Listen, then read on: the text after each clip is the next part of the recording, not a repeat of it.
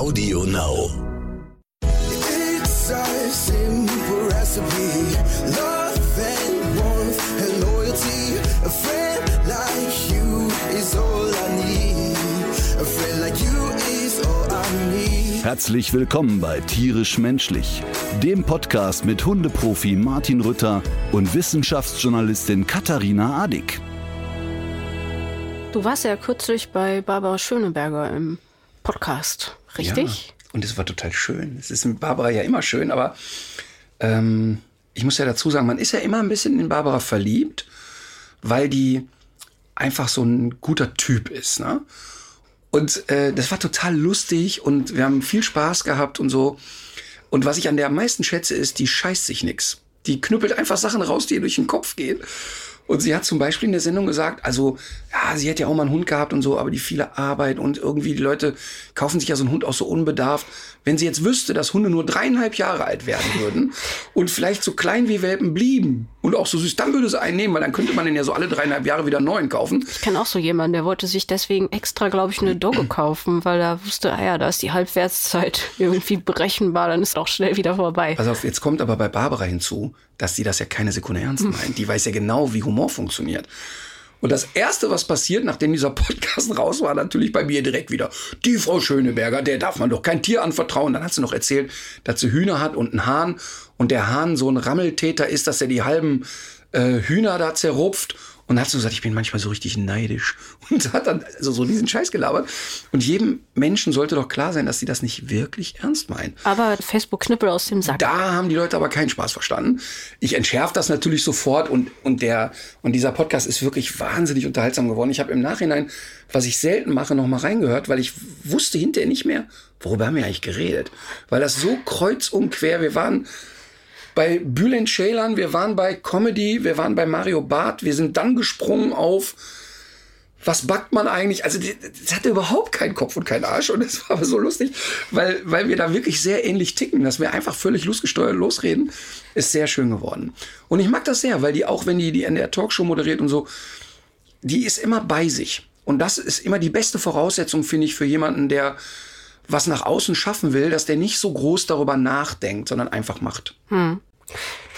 Was wollte ich denn dazu Du bist noch sehr fragen? zurückhaltend bei Barbara Schöneberger. Bist du nicht so ein Fan wie ich? Ähm, ich ehrlich gesagt, ich äh, habe da gar nicht so eine ausgesprochen, ich habe da gar keine Meinung zu. Ich finde die auch sympathisch, aber ich kenne den Podcast nicht. Ich sehe sie Aber tatsächlich selten im Fernsehen. Ich gucke die NDR-Talkshow nicht. Aber jetzt, wo du sagst, äh, kann ich mal wieder Talkshow? reingucken. Nee, Ich gucke immer Talkshow. Ich seppe immer hin und her, wer gerade zu Gast ist. ja. Äh, jetzt in, in letzter Zeit, ich habe ja wirklich, teilweise habe ich gedacht, äh, der Herr Lauterbach sei festgekettet worden bei Markus Lanz. Das hat er doch neulich selber in der Sendung äh, so formuliert, ähm, dass, dass Markus Lanz ihm freigegeben hätte und dass er deswegen Zeit lustig. für eine andere Show hatte. lustig. Nee, aber ich gucke echt total gerne diese typischen Freitags-Talkshows, weil ich einfach, also ich mache es natürlich von den Gästen abhängig, aber ich mag die Talkshows, wenn mal sowas außer der Reihe passiert. Und lustig ist, dass zum Beispiel bei Hubertus äh, Meyer-Burkhardt und Barbara Schöneberger vorher immer ein kurzes Briefing kommt und die sagen, pass auf Leute, es ist für uns echt eine Hilfe, wenn ihr euch einmischt. Also nicht nur der, der gerade seine Ja. 15 Minuten hat, sondern redet kreuz und quer. Und meistens passiert es nicht, weil alle im Kopf haben, nee, der hat jetzt seine Promozeit, ich halt die Schnauze. Ich war einmal da, da war HP Baxter, Scooter da. Ja, Hans-Peter. So, und da wollte Hans-Peter eigentlich seine Tour promoten. Ja. Und es war wirklich so schön. Wir kannten uns überhaupt nicht, ne? Und ich, er wusste auch vorher überhaupt nicht, was macht der Typ oder so, ne? Und dann kam ich so irgendwie ans Erzählen und bla bla bla. Und plötzlich meldet er sich zu Wort und erzählt, er sei Aquarianer. Er hätte also Fische und total abgespacede Aquarien. Ah, okay. Habe ich so nicht für voll genommen, habe einfach weitergeredet und dann war er dran, wollte eigentlich seine Tour promoten und hat einfach 15 Minuten lang über seine Fische geredet. Und ach ja, ich bin auf Tour, scheißegal, werdet ihr schon finden, die Hallen sind eh voll. Und dann hat er da von Fischen erzählt. Was hat er denn über seine Fische Ich habe erzählt? keine Ahnung. Ich fand das aber so schräg und so schrullig, Ja. dass der erzählt, wie er dann eine Schrankwand zersägt und das da reinbaut und hier und da. Daher auch dieser berühmte Titel. Ne? How much is the fish? Nein, aber ich finde das, und das sind eigentlich die Momente, die ich in einer Talkshow haben will. Ich will eben nicht Ähm, ich meine, klar, warum Ja, gehen das wir ist dahin? ehrlich gesagt genau der Grund, warum ich das nicht gucke. Ich finde, das ist immer alles so kalkulierbar und das ist auch immer alles so reflexhaft zusammengestellt und irgendwie einerseits so ein bisschen auf Krawall gebürstet auf der einen Seite. Du weißt schon sofort, welche Rollen wem zugewiesen sind und andererseits ist es auch wiederum total eindimensional. Da sitzen halt immer dieselben Nasen, aber so muss man jetzt noch nicht mal zu solchen Formaten wie letzte Instanz gucken, so, äh, sondern es ist ja insgesamt so, dass eigentlich gar nicht so viele neue, äh, diverse, interessante Gesichter da so zu sehen sind. Also Das kann ich ehrlich, also damit wir uns nicht falsch verstehen, ich bin auch gerne in den anderen Talkshows, aber ich finde in der NDR Talkshow wirklich so schön, dass da auch oft mal Leute sitzen, wo ich denke, wer ist das denn? Ach so. Und dann haben die Geschichten. Also ich war mal einmal da, da war eine deutsche Sumo-Ringerin. Und die kam schon Backstage rein und die war wirklich eine Erscheinung. Die kommt eigentlich vom Judo, große, wirklich kräftig gebaute Frau. Und die hat da erzählt, das war so schön und das war so herzerfrischend, wie die dann erzählt, wenn sie in Japan ist und wie sie da und so. Das war super einfach. Aber und ist die, geht die diesem Sport in Japan nach oder ist die. auch, Äh, auch, die ist es gibt in Deutschland eine Sumo-Szene. ja so eine richtige Sumo-Szene Oder ist sie wahrscheinlich die nicht. Szene? Sie ist die Szene quasi, aber sie ist total erfolgreich international. Und, Ja. und ich fand das einfach total cool. Die hatte so etwas unglaublich Frisches. Die kam rein und man mochte die sofort und, und die war, die war lustig und die hat so erzählt und das war ganz geil.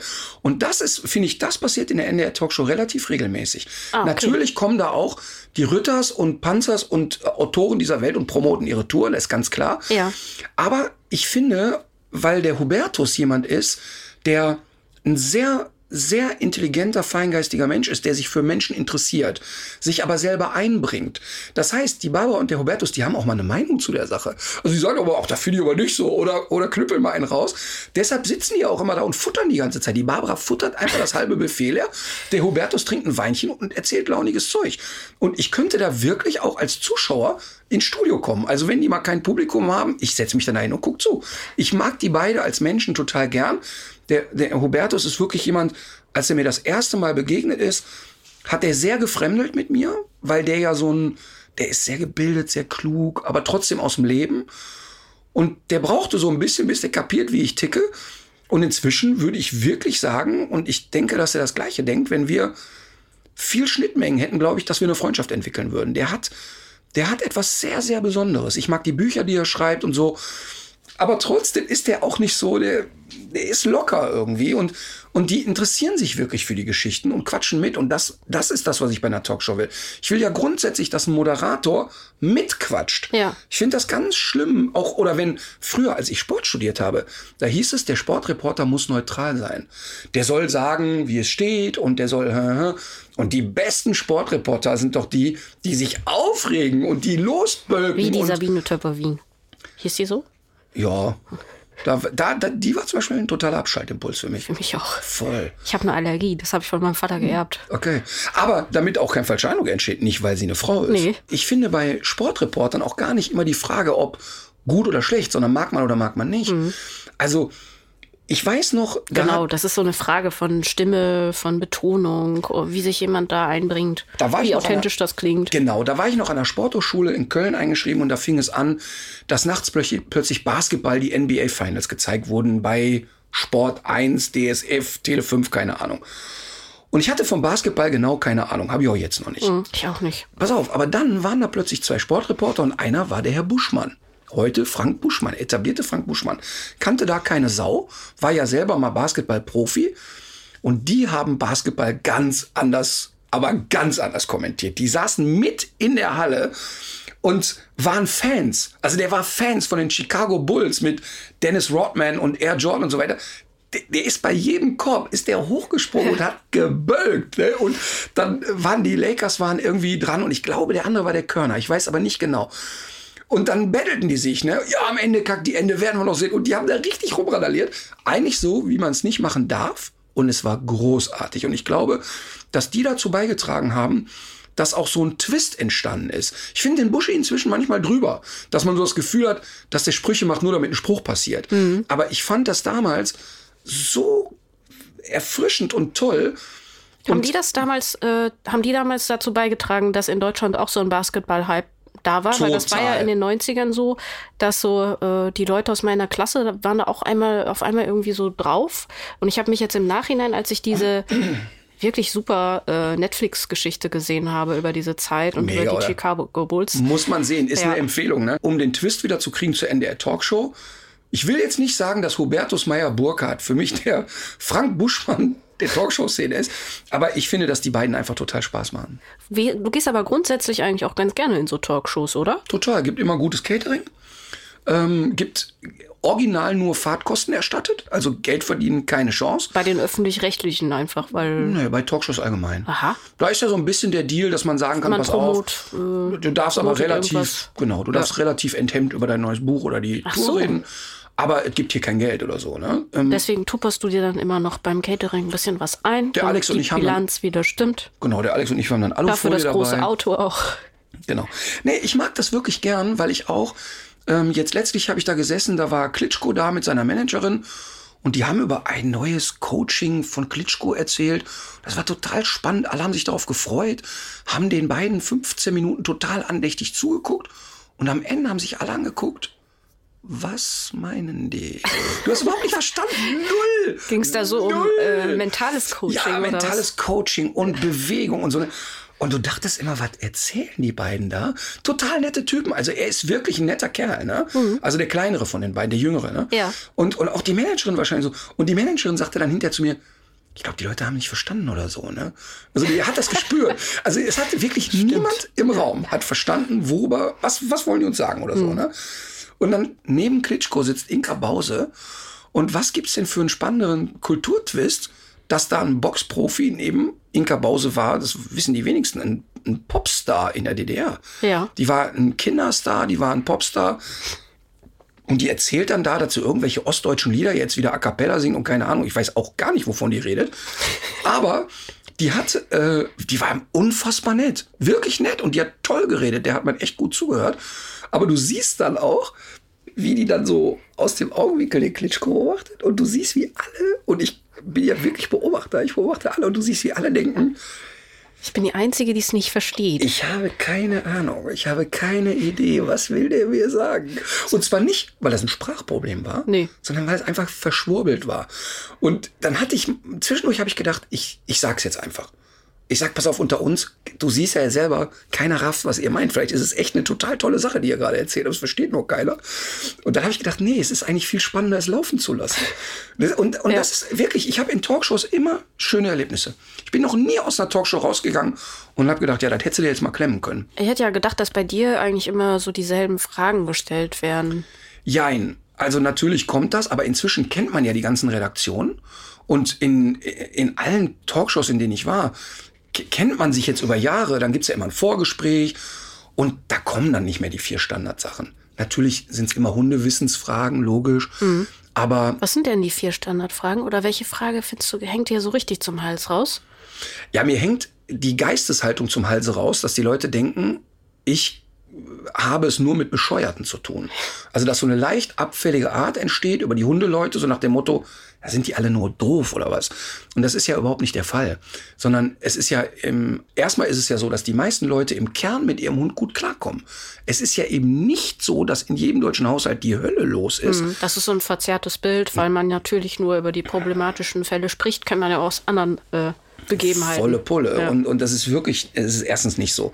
Sondern jeder hat so kleine Baustellen. Und manchmal sind die eben große kleine Baustellen oder kleine kleine Baustellen. Ähm, und ich äh, kriege da sofort so einen Schutzmechanismus äh, und sage, aber warum glaubt ihr das denn? Warum glaubt ihr denn? Weil nicht alle, aber manche Redakteure haben so direkt so die Frage, sag mal, nervt dich das nicht? Kommst zu jedem Hausbesuch und trittst immer auf Bekloppte. Und dann sage ich, aber entschuldige mal, was siehst du denn für Sendungen vor mir? Wo siehst du da Bekloppte? Ja. Ich treffe da genauso viele Bekloppte wie alle anderen Menschen in der Welt. Oder auch wie bekloppt. hier in der Redaktion. G- Genau wie da, ja. Ja. Also die, das ist das, was mich immer ein bisschen stört, wenn die so rauskitzeln wollen. Eigentlich, sag mal, ist das doch bekloppt. Aber es geht doch darum, dass die Menschen emotional sind mit ihrem Hund und darüber manchmal den klaren Blick verlieren. Ja. Und das hat jeder in, in anderen Lebenslagen, dass ein Coaching von außen hilft. Genau. Aber im Grunde, Diese ganzen Wahrnehmungsverzerrungen, die auch die Frage zum Beispiel, ob man selber Recht hat, das beurteilt man ja auch falsch. Und du merkst ja auch immer nur die Sachen gut, die irgendwie gut für dein eigenes Selbstbild sind. Also jeder Mensch ist voller Wahrnehmungsverzerrungen. Und beim Hund kommt einfach noch dazu, dass man so verklärt auf dieses Wesen guckt. Verliebt ist man einfach. Verliebt. Man ist einfach verliebt. Ist doch spannend, wenn du dich von deinem Typen trennst. Im Nachhinein denkst du, ey, wie konnte ich die ganzen scheiß Verschrobenheiten aushalten? Währenddessen war das niedlich, Ja. weil man eben verknallt war. Und, und das ist ein steter Prozess. Aber das kann ich wirklich sagen. Ich gehe so gerne in die Talkshows, weil in den wenigsten Talkshows gibt es ein Korsett, wo du sagen musst, also darüber müssen wir jetzt reden. Es gibt vielleicht auch Menschen, die gerne dieses Korsett haben, wo klar ist, was passiert hier so als nächstes? Ähm, ich bin aber jemand, der gerne frei redet. Das letzte Mal war ich bei äh, 3 nach 9 mit Giovanni Di Lorenzo. Auch ein sehr kluger Mensch, aber mehr kann man den Stock nicht im Arsch haben als der. Das ist so, das ist so eitel, ne? Der hat dann auf seinen Hemden hat er äh, GDL eingestickt. Giovanni Di Lorenzo. Und hat so ein, ich glaube, ich glaube sogar einen Siegelring mit dem Kürzel. Und der ist sehr, sehr eitel. Ich, ich bewundere den total, weil er sehr klug ist, ne? Aber der hat zum Beispiel immer bei jedem Halbsatz, den man sagt, sofort die Schere im Kopf. War das jetzt politisch korrekt? Also, ich habe zum Beispiel, Ja, aber das finde ich erst, also erstens, ich meine, lass ihn sein Hemd tragen. Und, Sowieso. Äh, genau. Und, und zweitens, also die, die Schere im Kopf finde ich mittlerweile eigentlich gar nicht so schlecht. ich nicht. Ich finde das ganz falsch. Ich finde in einem Gespräch, wenn ich ein Interviewer bin und ich stelle Fragen, dann, ja, immer wenn da einer aufspringt und schreit Deutschland den Deutschen, dann kann ich den würgen. Ja. Aber wenn, wenn der jetzt, sag ich mal, ich sag dir ein konkretes Beispiel bei mir. Die Frage war, warum äh, reagieren die Hunde so allergisch auf den Postboten? Und dann habe ich den da in der Sendung erklärt, dass der Hund natürlich denkt, der ist unbelehrbar. Kommt immer wieder. Ich bell den immer an, der geht und irgendwann kommt aus dieser Territorialaggression Frustrationsaggression und wenn es dann losgeht, dann ist eben ein Problem. Und ich habe formuliert, aus Hundesicht ist der Postbote einfach stinkdoof oder saublöd oder irgendwie so. Und er direkt, also nicht, dass jetzt hier der Eindruck entsteht, alle Postboten seien, Ah, okay. ja, aus Hundesicht, beruhig dich. Ja, weißt ja. du, also der, Nee. Hm. weißt du, der, der kriegt dann sofort Puls, wenn der ein Wort fällt, was irgendwie ein Problem Oh, das ist. muss natürlich in so einer Talkshow, ist das ja ein ganz schöner, ganz schöner Stresslevel dann. Ne? Und aber warum ich den Tag so besonders in Erinnerung habe, neben mir saß Marius Müller-Westernhagen. Und ich habe alles von Marius hoch und runter konsumiert. Der hat, äh, das, was die wenigsten ja noch wahrnehmen, ist, Marius war ein großartiger Schauspieler. Der Theo gegen den Rest der Welt. Habe ich auch gerne geguckt. Da habe ich geglaubt, der, der Typ muss doch so sein. Ich habe dem geglaubt, der ist Theo Gromberg oder Ja. mit Gromberg und Goldini sind ja losgegangen. Und da saß Marius plötzlich neben mir. Ich habe alle Platten von dem gehört und war auf zig Konzerten und so. Und natürlich kann man sich über den heute vielleicht ein bisschen amüsieren oder so. Warum? Ja, viele, viele sagen dem ja so nach, dass der so ein bisschen, ja, so ein bisschen überheblich drauf ist oder er ist so der große alte Mann des Rock'n'Rolls und so, ne? Und ich fand den total nett. Der war lustig, der war nett. Der hat, was den Charme einer Talkshow ausmacht, fing plötzlich an, mich zu fragen. So, weißt du, also Giovanni kriegte keine Frage mehr hin, weil er noch mal eine hatte und so. Und so muss ja eine Talkshow funktionieren. Und danach haben wir noch gequatscht und so. Und das ist dann für mich ein besonderer Moment nach wie vor, dass ich die Chance habe, so jemanden zu treffen, wo ich sage, ey, nur zur Info, ich habe 30 Konzerte von dir gesehen. Und der fand das dann auch nicht nervig oder so, sondern der, hä, wie? Und dann haben wir, er war da, weil er ähm, seine ganzen Klassiker nochmal unplugged aufgenommen hat. Und er sagt, das war ein großes Risiko, weil die natürlich nur so eine ganz andere Tonalität kriegen. Und worüber haben sie geredet? Ob das Lied Dicke heute politisch noch korrekt wäre. Wo er singt ja Dicke schwitzen wie die Schweine, Dicke haben ein Doppelkinn. Und dann wurde er natürlich wieder darauf angesprochen, hat er gesagt, schaut mal, ich war der dünne Hering. Und ihr könnt euch sicher sein, ich war in der gleichen Position. Und jemand, der so auffällig dürr ist wie ich, der kriegt genauso den ganzen Tag zu hören, Junge, iss mal was. Und er sagt, ob das heute noch so möglich wäre, will ich nicht beurteilen. Zu der damaligen Zeit war es richtig. Ja, ich Punkt. glaube, das ist der Punkt, dass man, äh, dass es so ein bisschen äh, nicht mehr so richtig Fair Play ist, äh, so Sachen, die jetzt ewig alt sind, noch Klar. vor dem Hintergrund ähm, zu bewerten. Ne? Genau. Also, dass, dass man es heute, dass man es heute nicht mehr lustig fände, würde ich, würde ich auch so sehen. Und ich würde es, glaube ich, auch nicht, würde, glaube ich, auch nicht sagen, dass das ein, eine ausgeglichene Nummer ist mit dem dünnen Hering Ja. und so. Aber es ist so ein bisschen unsportlich aus der Rückschau, in der wir ja die meisten von uns ein bisschen schlauer geworden sind und irgendwie dazulernen, das jetzt so zu beurteilen. Ne? Total. Ich finde, also ich finde auch als Zuschauer, und wenn man jetzt vielleicht nicht so nah dran ist wie ich, oder ich finde, dass die Talkshow immer noch seine Daseinsberechtigung hat. Ähm, die, ich finde nur, dass die ein bisschen anarchistischer sein sollte, als sie ist. Ich bin ja auch in diesem Podcast, um mich noch unbeliebter zu machen. Noch unbeliebt. Hast du das Gefühl, du seist unbeliebt? Ich krieg öfter so Feedback auf meine Beiträge, dass das so eine Spielverderber-Moralapostel-Geschichte ist. Und genau sowas habe ich jetzt vor. Bevor du das tust, vielleicht kannst du weil wir reden ja mal viel über mich, ne? Hm. Aber vielleicht kannst du allen noch mal so ein bisschen deinen Werdegang erzählen. Wenn jemand sowas sagt wie vielleicht kurz ein paar Sätze zu meiner Person, dann wird es oft langatmig und, äh, und uninteressant. Aber das, was ich heute mache, ist ja, ich mache ja viel Beiträge so aus dem, aus der, aus der Wissenschaftswelt, berichte ich, ne, für verschiedene öffentlich-rechtliche Formate. Zum Beispiel? Zum Beispiel für die Sendung Quarks mhm. oder auch für die Social Media Präsenzen von TerraX und Dreisat Nano. Mhm. Äh, ich mache viel auch für den WDR 5 Hörfunk bei Quarks, das mache ich auch sehr gerne. Und jetzt beim WDR noch ein Format gab, Hirschhausens Sprechstunde, da geht es eher so äh, um den Bereich Gesundheit und Medizin, aber eben auch mit dem Versuch, so ein bisschen anders auf bestimmte Themen zu gucken. Und mein Fokus so in den letzten Jahren ist eigentlich so ein bisschen auch auf, auf Umwelt, Ökologie, Landwirtschaft, Klimawandel und so weiter. Und je mehr man darüber weiß, desto weniger kann man an bestimmten Realitäten vorbeigucken. Und desto erstaunter ist man zum Teil auch über die Reaktionen, die diese Berichte dann eben wieder auslösen. Du hast, du hast das Gefühl, die Leute reagieren so ein bisschen negativ auf deine Sachen, weil ja. du ja manchmal einen Finger in die Wunde legst genau. und sagst, ja, ja, nicht quatschen machen, guck mal, das sind die Fakten. Ne? Ja. Ähm, spornt dich das eher an und sagst ja jetzt erst recht oder lähmt das auch ein bisschen? Nee, das spornt schon an. Und auf der anderen Seite merke ich einen Effekt, äh, sowohl in den Redaktionen als auch bei mir, dass so eine Art äh, Gedankenkontrolle zu einem sehr frühen Zeitpunkt einsetzt. Und zwar in der Form, okay, das wird wieder diese und jene Reaktion auslösen. Mhm. Jetzt muss man sich wieder auf diese und jene Gegenrede ähm, einlassen, auf diese und jene Gefühle, die das vielleicht irgendwie weckt.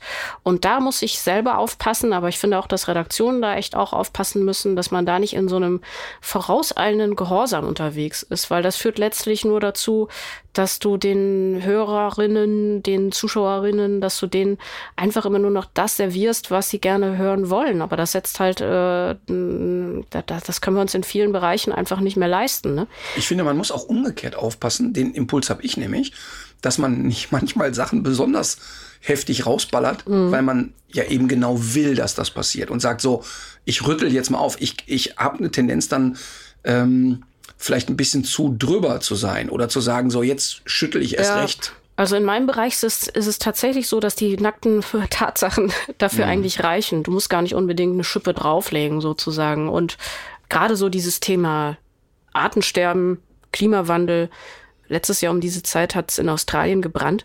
Ich muss wirklich sagen, dass mich das richtig traurig gemacht hat, als ich diese Bilder Total. gesehen habe, wie die Koalas vom, äh, von den Bäumen fallen. Und ich kann das auf der einen Seite verstehen, dass man davor so ein bisschen die Augen verschließt, dass man das auch nicht wahrhaben will, dass das was mit der Art zu tun hat, in, in der wir leben und in der wir konsumieren. Aber das, das ist trotzdem nichts, worauf man Rücksicht nehmen darf. Weil mhm. es geht ja gar nicht nur um Tiere, so wie viele Leute das eben sehen, ne? oder nur um bestimmte Ökosysteme, sondern es ist mittlerweile ja so, dass es auch Ursache für Hungersnöte ist, für Migration. Für ganz vielen Leuten steht das Wasser jetzt schon buchstäblich bis zum Hals. Und das Krasse ist, unsere, unsere Kommunikation und die Reaktion, die müssen jetzt extrem sein, damit sie, damit sie fruchten. Und das heißt, alles, was man jetzt macht, um Dinge abzuschwächen oder dass man irgendwie so tut, als sei das alles noch nicht wissenschaftlich erforscht oder als sei das noch umstritten, es ist halt nicht mehr umstritten. Ne? Das ist, das ist ganz fatal, weil wirklich kurz vor zwölf ist. Aber weißt du, was ich immer so interessant finde? Dass, dass ja jeder in seinem Bereich eine Kleinigkeit tun kann. Und interessant finde ich, dass ganz viele Leute in dem Moment, wo die mit Themen konfrontiert werden, Klimawandel, was auch immer, ne? Ja. Sagen, ja, soll ich jetzt auf alles verzichten oder was? Oder wenn ich das mache, dann bin ich ja sofort Straftäter. Ich bin ja ein ganz, ganz schönes Beispiel dafür. Mhm. Ich lebe nicht den ganzen Tag politisch korrekt. Ich fahre ein viel zu dickes Auto. Ich fahre genau den SUV, über den sich alle aufregen. Trotzdem gehe ich bewusst durch die Welt und ich habe eben nicht das Gefühl, dass, also, dass ich dann jetzt alles falsch mache, aber im Umkehrschluss habe ich auch nicht für mich den Anspruch, alles richtig machen zu müssen. Nein. Aber ich habe ein Bewusstsein dafür und es gibt ganz viele Sachen in meinem Alltag, die sich gravierend verändert haben über das sich damit auseinandersetzen. Ja. Mit der banalen Sache, ich hatte vor sechs, sieben Jahren zu Gast in einer Sendung Robert Mark Lehmann, einen Meeresbiologen, wir haben über die Vermüllung der Meere gesprochen, wo er gesagt hat, ja, ist ein alter Hut. Der Hut ist aber inzwischen so groß, dass das Meer in den Hut reinpasst. Also wir müssen echt aufpassen. Mhm. Und da habe ich gefragt, jetzt ganz banal, was kann ich tun? Er hat gesagt, so lächerlich und einfach es klingt, kauf doch keine Plastiktüte mehr. Ich habe seitdem keine einzige scheiß Plastiktüte mehr Ja. gekauft. Es ist eine Kleinigkeit. Und noch ganz viele andere Sachen. Ich, für mich ist völlig klar, dass ich meine Milch in der Flasche kaufe. Für mich ist völlig, also so Ja. ganz banale kleine Alltagssachen plus mit dem sich auseinandersetzen. Ich hinterfrage ganz oft, muss das, was ich jetzt da gerade mache, wirklich sein und welche Konsequenzen hat das? Und ich finde, das ist ja der erste Schritt. Das heißt, für mich ist relativ normal ein regionales Obst. Wenn ich einen Apfel aus der Region kaufen kann, kaufe ich den. Ja. Das sind alles pillepalle Kleinigkeiten. Aber ich finde, man muss sich schon ein bisschen mit auseinandersetzen. Aber die komplette Komplexität, ich bin nicht jemand, der morgen in der Erdhöhle leben will. Und das muss man eben auch nicht. Nee, und ähm, also da, ich stimme dir da auch in ganz vielen Punkten zu, aber in manchen tatsächlich auch nicht. Weil ich habe den Eindruck, dass die Verantwortung auf den Einzelnen so zu übertragen, das ist, glaube ich, gar nicht mehr der, der Weg. Also wenn du zum Beispiel im Supermarkt stehst und du stehst vor den Äpfeln, dann kann das sein, dass zu einer bestimmten Jahreszeit der Apfel aus Neuseeland die bessere CO2-Bilanz hat als der Apfel aus der Region. Verrückt, oder? Ja, und wer soll sich diese, diese ganze Sache merken? Wer soll da immer die richtige Konsumentscheidung treffen? Und ich glaube eher, dass es ein Problem ist, dass wir uns gegenseitig, indem man jetzt irgendwie SUV-Fahrer äh, beschimpft oder indem man Leute beschimpft, die zu ihren Verwandten nach Amerika fliegen für eine Woche oder so. Ich glaube, das ist genau der falsche Weg, dass man sich gegenseitig irgendwie immer versucht äh, nachzuweisen, äh, die größere Umweltsau zu sein. Es lenkt ab von dem großen systemischen Problem, was wir haben. Und das ist dann aber schon wieder der zweite Schritt. Was machen wir? Der erste Schritt ist, immer noch zu erkennen, das hat was miteinander zu tun. Was ich zum Beispiel jahrelang nicht wusste, ist, dass die Textilindustrie die zweitdreckigste auf der Welt ist. Wahnsinn. Ich habe unglaublich viel Geld für Klamotten rausgehauen, die ich kaum Ich die ich kaum angezogen habe. Und ganz ehrlich, ich bin da auch jahrelang mit äh, durch die Gegend gelaufen, habe mich äh, mit dieser Art, habe mich daran gefreut und äh, habe mir da genau keine Gedanken drüber gemacht, was das für Folgen hat. Ich habe zwar immer schon was von schlechten Ar Produktionsbedingungen gehört, habe da so ein bisschen drauf geachtet, aber alles andere ähm, hat mich nicht gekümmert. Deswegen ja, auf jeden Fall, man muss irgendwie wissen, dass das alles irgendwo herkommen muss und wenn wir mehr Leute werden, dann können auch nicht mehr alle diesen krassen Lebensstandard haben, an den wir uns hier gewöhnt haben, auch keine Frage. Aber auf der anderen Seite glaube ich eben auch, dass so dieser Krieg untereinander, dass das äh, ganz im Sinne ähm, bestimmter Profiteure dieses Systems ist, weil das ein schönes Ablenkungsmanöver. Und eigentlich müssten ganz andere Entscheidungen auf ganz anderen Ebenen getroffen werden, die auch unsere Konsumentscheidungen erleichtern. Das geht um einen vernünftigen Betrag, äh, Preis für CO2. Da geht es aber auch darum, dass man bestimmte Produkte äh, gut auszeichnet, dass man eine Orientierung hat, was es heißt. Und das zu auch verstehen können. Genau. Hunderte von Siegeln drauf, hunderte von Ampeln, hunderte von Infos. Ja. Verstehe ich das meiste nicht, ehrlich Und ich, gesagt. ich mache mir ja über solche äh, Sachen viel Gedanken, weil ich auch die Kapazitäten dafür habe. Aber es gibt ja Leute das heißt, du hast einfach wahnsinnig viel Zeit. und unheimlich viel Geld. Aber es gibt ja Leute, die haben andere Sorgen und Klar. wenig Geld. Und das kann nicht sein, dass allen Leuten zugemutet wird, da immer auf der richtigen Seite zu stehen, weil dafür sind diese ganzen Warenketten auch viel zu komplex. Hättest du zum Beispiel gedacht, ich habe immer gedacht, Wurst, jetzt mal abgesehen von dieser ganzen Tierschutzgeschichte, ist eigentlich ein relativ nachhaltiges Produkt, hätte ich immer gedacht. Da habe Ne? ich mir nur nie Gedanken darüber gemacht. Ja, da kommen ja viele Teile vom, vom Tier rein. Viel äh, Abfall kommt da. Ja, mal mehr, mal weniger. Also es ist eben nicht nur das Filet und man äh, nutzt ja auch den Darm, also für die Wurst im Naturdarm. Aber dieser Darm, wenn man jetzt in Deutschland in eine Wurst beißt, dann ist der schon irgendwie dreimal um die Welt gereist. Mhm. Weil hier werden Schafe äh, gezüchtet, deren Därme aber nicht weiterverwendet werden. Die kommen irgendwie aus China oder aus Australien. Und das ist doch der Wahnsinn, dass wir für so einen, für so einen Naturdarm. Aber du hast, wie so oft, viel Schlaues gesagt. Denn eine Sache ist ja klar. Ich, ich bleibe dabei, dass auch jeder Einzelne in der Verantwortung ist. Das ist ja völlig unstrittig. Aber ich finde auch, dass es mir als Verbraucher an vielen Stellen leichter gemacht werden muss, Ja. weil ich eben ganz viel nicht beurteilen kann. Kleines Beispiel, da wo ich lebe, gibt es einen Bauern, den ich auch nennen darf, der Herr Wipperfürth. Und der Markus Wipperfürth ist bei uns so, alle kennen den und der ist sehr innovativ, der ist sehr, der betreibt riesengroße Reitställe, sorgt dafür, der versucht wirklich so artgerecht wie möglich, dass den Pferden gut geht und ist aber auch jemand, der sich viel für den ökologischen Prozess interessiert. Der hat letztes Jahr hat er gesagt, okay, ich stelle hier auf Biokartoffeln um und es ist ein Riesenaufwand für uns. Weißt du, was die, was der Handel dem für 100 Kilo Kartoffeln anbietet? nee. Rate mal. Äh, Weiß ich ehrlich Was kosten denn so zwei Kilo Kartoffeln im, beim Edeka? Drei, vier Euro? Ja, wahrscheinlich sogar ein bisschen weniger. Für 100 Kilo Kartoffeln bietet der Handel dem 4 Euro an. 4. Kann es sein? 4 Euro bieten die dem an. Ist, kein, ist eine fixe Zahl. Der macht also eine, eine Bio-Kartoffel, die aufwendig hergestellt wird, wo der Acker nicht jedes Mal äh, genutzt werden kann und so weiter und so fort. Mhm. Und dann sagt der Handel, ja, das ist echt eine super Idee, kriegst 4 Euro für 100 Kilo. Und der Handel pickt sich ja dann auch noch die Kartoffeln raus, die besonders schön aussehen. Das heißt, wenn da mal eine ein bisschen verrückt geformt ist oder so, So, dann und- kann er die auch verbrennen oder, oder was auch immer damit machen. Genau, und schau mal, und das Spannende ist halt eben, dass genau diese Zwickmühle zwischen Verbraucher und Politik, jetzt stehe ich da, ich habe als ähm, junger Student, habe ich immer Bio-Eier gekauft. Und das war für mich viel, das waren 40 Cent für ein Ei oder irgendwas in der Art. Viel Geld, 10 Eier 4 Euro oder 3,50 Euro, das war einfach viel Geld. Und dann nach drei Jahren stelle ich raus, das dumme Schwein, der die Dinger als Bio-Eier verkauft, irgendwie in Polen aus Massentierhaltung, Ja. die Eier rüberholt und kennzeichnet als Bio. Und da platzt mir wirklich die Rübe. Das heißt, das ist ein Punkt. Ich muss ja auch erstmal als Verbraucher das Vertrauen haben. Aber ich darf mich natürlich auch nicht dahinter verschanzen. Da gibt's ja so wunderschöne Versuche. Links ist das teure Biofleisch, rechts der Preiswerte. Die Leute kaufen eben die Hühnerbrust für zwei Euro. Also die, die Wahrheit liegt ja in der Mitte. Aber bevor das jetzt hier völlig abdriftet, ne, Ja. habe ich eine spannende Sache jetzt noch mal äh, gelernt, nämlich tatsächlich diese Sache. Ich bin ja jemand, der immer sagt, ey, die Leute haben es alle selber in der Hand, da kauft doch die Scheiße einfach nicht. Aber natürlich ist der Punkt, den du sagst, ganz wichtig, dass ja erstmal von oben sozusagen auch es viel einfacher gemacht werden muss. Ja. Und dass man sagen muss, hey, das, die, Struktur muss einfach eine andere sein. Ja. Es müssen Dinge einfach gar nicht möglich sein, so dass ich als Verbraucher auch gar nicht in die Zwickmühle komme. Ganz einfach. Ja, genau. Das ist again what learned, sagt der Lothar Matthäus. Hat er nicht gesagt. der Lothar. Ja, ich wollte eigentlich ja auch auf ein anderes Thema äh, hinaus. Ja, du wolltest Spielverderber sein. Genau, wir haben ja Spitzenwetter draußen und für den Hundespaziergang optimal. Der Frühling ist da. Äh, es ist ja generell gerade sehr viel los im Wald, pandemiebedingt, wetterbedingt und so weiter und so fort. Es ist allerdings auch Brut- und Setzzeit.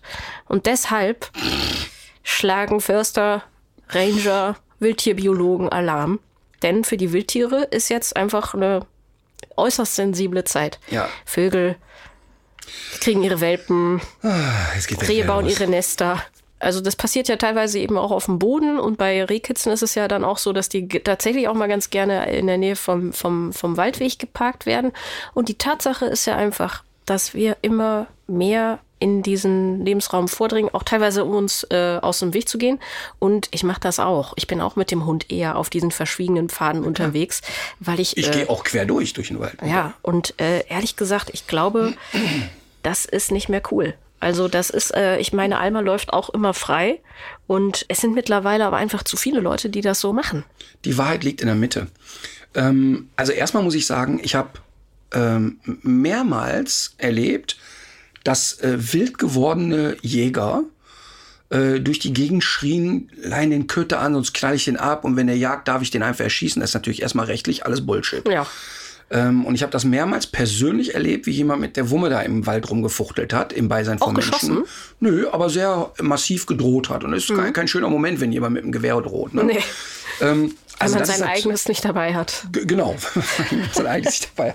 Also, also das ist natürlich sofort Abteilung geisteskrank überhaupt nicht akzeptabel. Ja. Aber im Umkehrschluss muss man auch eben ehrlicherweise sagen, dass manche Hundemenschen ja glauben, die, der wilde Westen ist wieder da und man dürfte alles.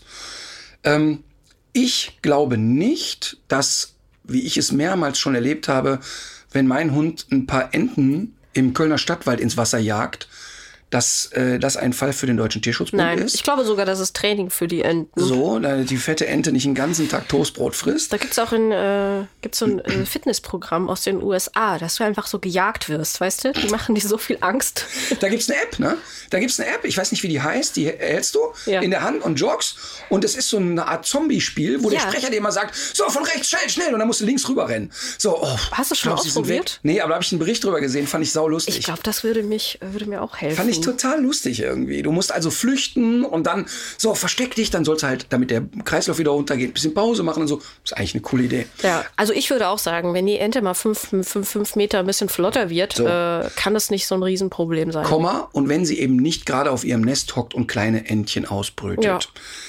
Ähm, und genauso glaube ich eben, dass wenn die Emma, wie es mir mehrmals passiert in, auf der Glessener Höhe, dass mich wirklich zwei riesen Hirsche anstarren aus 15 Metern Entfernung. Rothirsche, tatsächlich. Aber was für Oschis. Und stehen da und starren mich im Schnee, ein wunderschönes Bild, starren mich im Schnee aus wirklich 10, 15 Metern an. Und Emma denkt auch, da ist ein Außerirdischer und macht neben mir Buff. That's it. Keine Bewegung, kein gar nichts. Sie hätte Schiss, dahin zu gehen. Ja. Buff. Und der Hirsch guckt dich an und sagt, ja, was sollte das denn jetzt so, ne? Und dann geht man weiter. So muss das eigentlich ablaufen. Habe ich aber jetzt einen, weiß ich nicht, was für einen Jagdhund und der brettert da sofort hinterher, ist das nicht in Ordnung. Darüber muss man sich ein Bewusstsein schaffen. Also wie du schon Hm. Aber die sagst. meisten Leute lügen sich da doch in die Tasche, inklusive ich selber. Wenn mein Hund äh, durch die Gegend stromert und dann wird vor ihm ein kleiner Hase schnell. Also auch da wieder ganz, ganz ehrlich, wenn vor der Emma ein Hase losrennt, rennt die Emma sofort hinterher. Ähm, die ist aber über den Pfiff extrem gut kontrollierbar. Punkt eins. Punkt zwei. Emma ist ein Hund. Wenn die es schafft, dass das Kanickel 80 Meter weit läuft, Ja. bleibt die stehen und zeigt so richtig noch den Stinkefinger und will eigentlich damit sagen, hör mal, du Penner, komm nicht in unsere Nähe. Ach ja, stimmt, da geht es ja ums Die Vertreiben. ist Vertreiberin. Ne? Das heißt also, die Nachbarkatze wird original, obwohl da kein Zaun ist, nur bis zur Grundstücksgrenze gejagt und fertig Das ist. muss ein total schönes Leben sein. Die Emma, die hat immer Erfolgserlebnisse, Emma ist oder? so ein Assi, echt. Ich hab, wir haben äh, drei, vier Eichhörnchen im Garten und ich habe einen Walnussbaum im Garten. Und ich habe von diesem Walnussbaum original noch nie eine einzige Walnuss essen können, weil die einfach alles abschreddern. Ne? Ach was, den ganzen Baum? Zu dritt? Komplett. Ach, easy going. Jetzt ist natürlich kein riesiger Walnussbaum, der ist jetzt nicht zwölf Meter hoch. Ach so. Aber ich sag mal, 200 Nüsse wird der haben. Mhm. Und da gibt's nicht eine Nuss, die bei uns landet. Ne? Und wenn wir Walnüsse kaufen und da bleiben ein paar über, stellen wir die so noch draußen auf die Terrasse und dann holen die sich die. Ne? Und die Emma steht da am Fenster und die hat eine Empörung, die kannst du dir nicht vorstellen.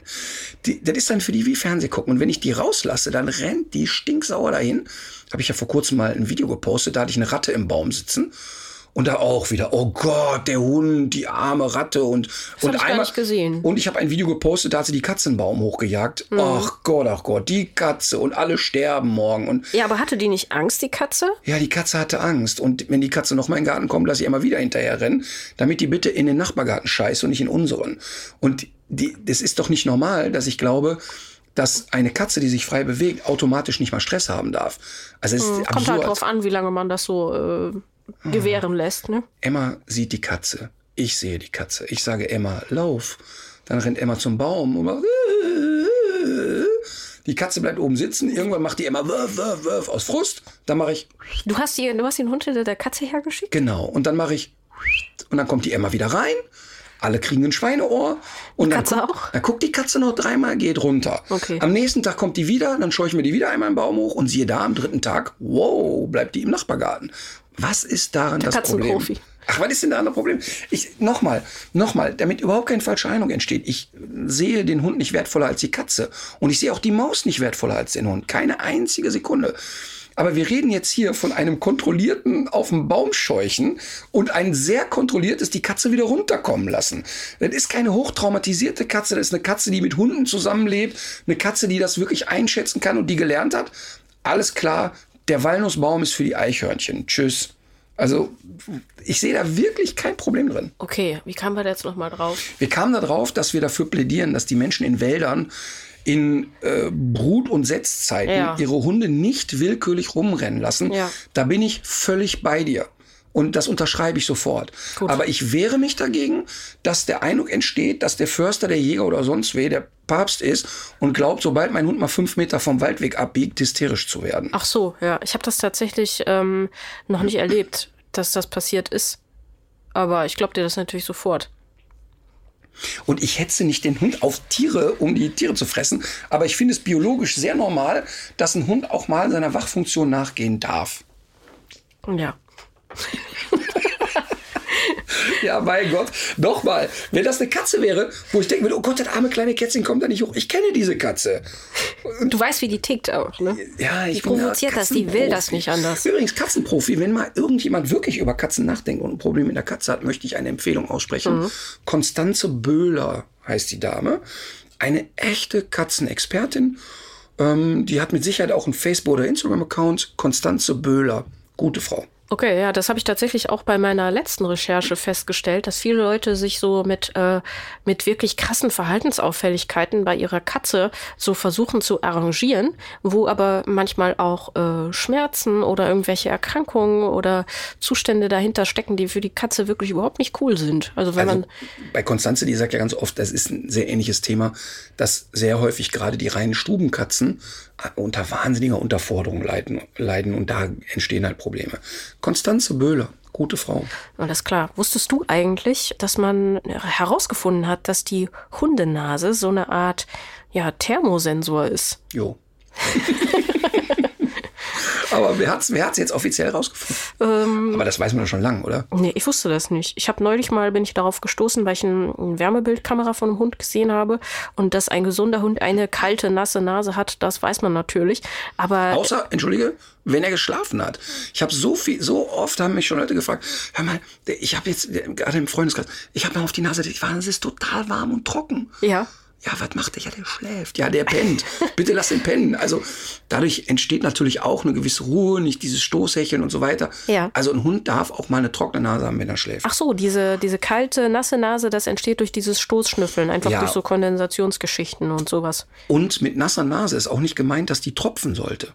Also auch ein Hund kann einen Schnupfen haben und so weiter. Also feuchte Nase heißt nicht, dass die Pladder nass ist.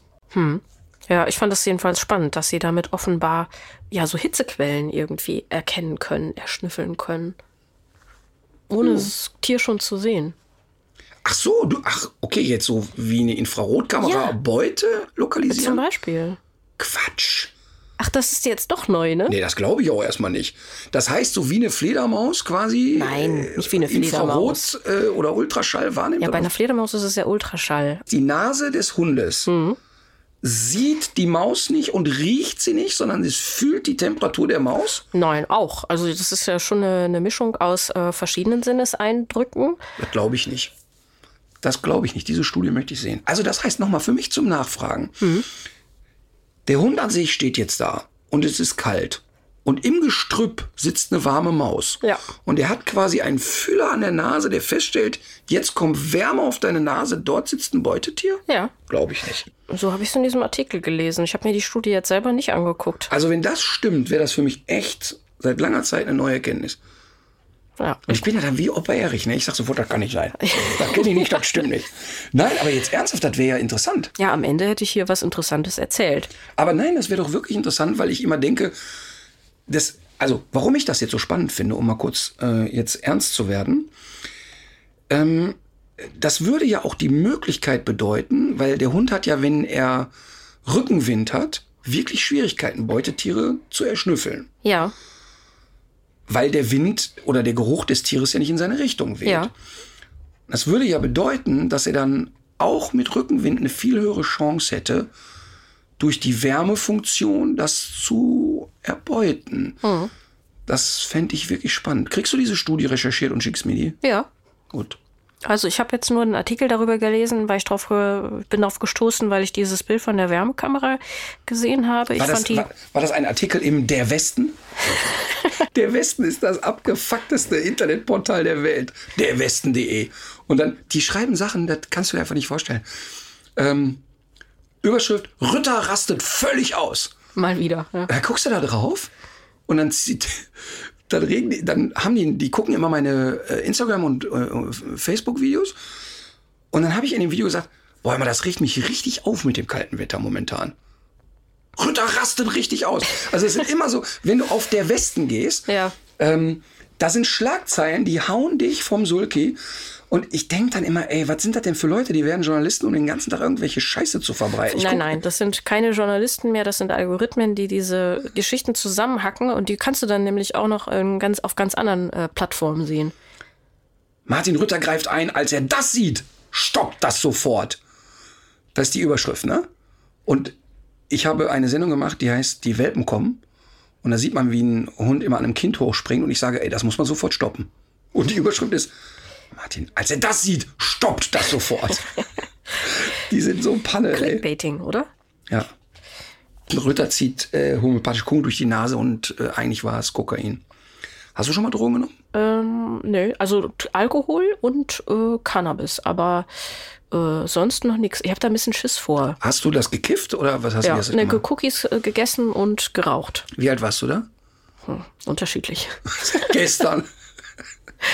Nee, tatsächlich ist das nichts für mich. Ich habe da ein bisschen Angst vor. Ich äh, habe da nicht viel von, Angst vor, dass eine Sucht entsteht? nee, von in, so einem äh, Trip gefangen zu sein. Und äh, tatsächlich habe ich auch äh, als Kind und immer mal wieder ganz abgefahrene Träume gehabt. Und äh, habe das immer als ganz schlimm empfunden, so dieses Gefühl, da nicht rauszukommen. Was geht dir jetzt gerade für ein Licht auf? Weil du sagst, du hast Angst, wenn du Cannabis nimmst, dass du auf einen Trip gefangen bist, ne? Und sagst, du kommst da nicht mehr raus. Das ist echt eine schöne Theorie, dass wenn man sagt, vielleicht hat zum Beispiel Frau Klöckner, seit Jahren ist die auf dem Trip und die kommt da einfach nicht raus, dass die da einfach nicht von runterkommt. Äh, äh, bevor wir zu deinen Träumen kommen, kann ich kurz sagen, dass ich noch nie eine Droge konsumiert habe. Ich habe Du hast Alkohol getrunken. ich habe Alkohol getrunken, absolut. Ähm, Was ja auch eine Droge ist. Das ist eine volle total unter und künstliche ähm, Aufteilung, die da mal vorgenommen Nein, nein, die, wird. Ne? die mache ich aber nicht im Kopf. Ich war jetzt eher so bei deinen Cannabis-Geschichten. Ich habe einmal, da war ich 19 Jahre alt, auf einem äh, Campingplatz in Biarritz in äh, Südfrankreich ein aus Versehen ein Stück von einem Haschkeks gegessen. Ja. Und als alle anfingen zu lachen und mir erklärten, was das sei, war ich völlig hysterisch und panisch im Kopf, weil mir in der Kindheit wirklich eingetrichtert wurde, sobald du einmal Hm. mit so etwas in Kontakt bist, für immer Junkie auf dem Bahnhof. Das ist natürlich Quatsch, ne? Und Das diese, dass, das, dass man das so dämonisiert, ist sicher falsch. Aber äh, Ich würde das total dämonisieren und ich finde das ähm, tatsächlich etwas, ähm, was man total ernst nehmen muss. Ich quatsch mit meinen Kindern natürlich viel Ja. darüber. Äh, jetzt nicht in Hysterie, also sollte es mal passiert sein, dass einer meiner Söhne einen Joint geraucht hat. Äh, wir haben danach drüber geredet. Ja, aber Und- es ist, es ist ja tatsächlich so, dass auch ich habe das lange gedacht, dass das eine relativ harmlose Droge ist. Nee, überhaupt nicht. Und ja, dass die so im Vergleich zum Alkohol, der Alkohol hat ja eine ganz krasse Lobby in Deutschland und all die ganzen äh, schlimmen Folgen, die er hat, die werden irgendwie marginalisiert und äh, da sind, da sind die wirklich die Lobbyverbände sehr erfolgreich gewesen. Das ist eine total akzeptierte Droge mit äh, eigentlich ganz schlimmen Folgen. Nicht nur für die, für die Person selber, die säuft, sondern eben auch für Leute, die in einem anderen Auto sitzen oder die zur Familie gehören. Co-Abhängigkeit nennen die das, Genau. die Profis. Was meinst du, wie viele Autounfälle alleine entstehen? Wie viele Skiunfälle? Was meinst du, wenn auf den Skipisten nicht gesoffen wird, wie viel weniger Beine brechen? Ja. Und zwar nicht nur die Beine der Besoffenen, sondern auch die, die nicht reinkacheln. Also das ist echt nicht witzig. Ja, und auch so ver verdeckte Sachen wie, äh, also dass, dass zum Beispiel der Alkohol, dass das so eine ganz krass unterschätzter Risikofaktor ist bei Brustkrebs. Das habe ich auch erst durch einen. Experten auf dem Gebiet erfahren.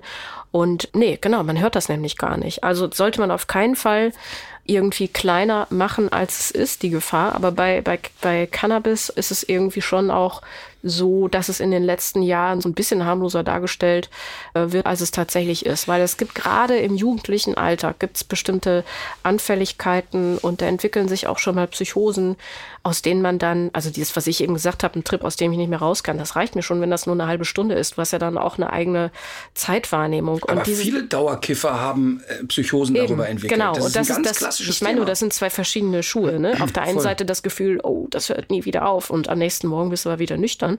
Aber die andere Nummer ist eben, dass du, dass du darüber echt krank werden kannst. Mhm. Ne? Ich habe mal eine Reportage gedreht, äh, über die ich mich sehr gefreut habe und was wirklich ein schönes Stück Fernsehen geworden ist, über eine Suchteinrichtung Fleckenbühl, Hof Fleckenbühl in der Nähe von Frankfurt. Und ähm, da sind 200 Suchtkranke, die aber keine Therapeuten haben, sondern die sagen, wir regeln das hier in unserem System. Und eine Spielregel ist da total ohne Wenn und Aber. Wenn hier einer gegen die Regeln verstößt, ist der raus. Und es war wirklich spannend. Ich war drei Tage dort und habe die Menschen da kennengelernt. Und es war ganz, ganz spannend, dass gerade die jungen Leute, die dann auf Crystal Meth, auf Heroin und so weiter waren, gesagt haben, es hat immer angefangen mit dem Kiffen. Es hat immer angefangen mit dem Kiffen. Saufen auf Partys, kiffen und dann gingen die harten Sachen los. Das war immer der Einstieg. Und interessant fand ich halt eben bei dem Thema Alkohol, dass da, ich habe da mit jemandem geredet, der seit 20 Jahren in dieser Einrichtung ist, der sagt, ich war, ich habe 15 Jahre lang zweieinhalb Liter Schnaps am Tag getrunken. Ich habe alles verloren, meine Familie, den Job, meine Gesundheit, alles. Ich war am Arsch. Spannend finde ich aber, dass 15 Jahre um mich herum alle gemerkt haben, dass ich besoffen bin und alle haben es irgendwie ausgesessen. Und deren klare Regel ist, Stupst die Leute mit der Nase rein, sei ehrlich, sag denen das, bleib Ja. dran, sei hartnäckig. Und jetzt kommt das noch Verrücktere. 15 Jahre trocken gewesen, äh, anonyme Alkoholikergruppen geleitet, in Fleckenbühl ein jemand, der wirklich wichtig war, einfach wieder drauf.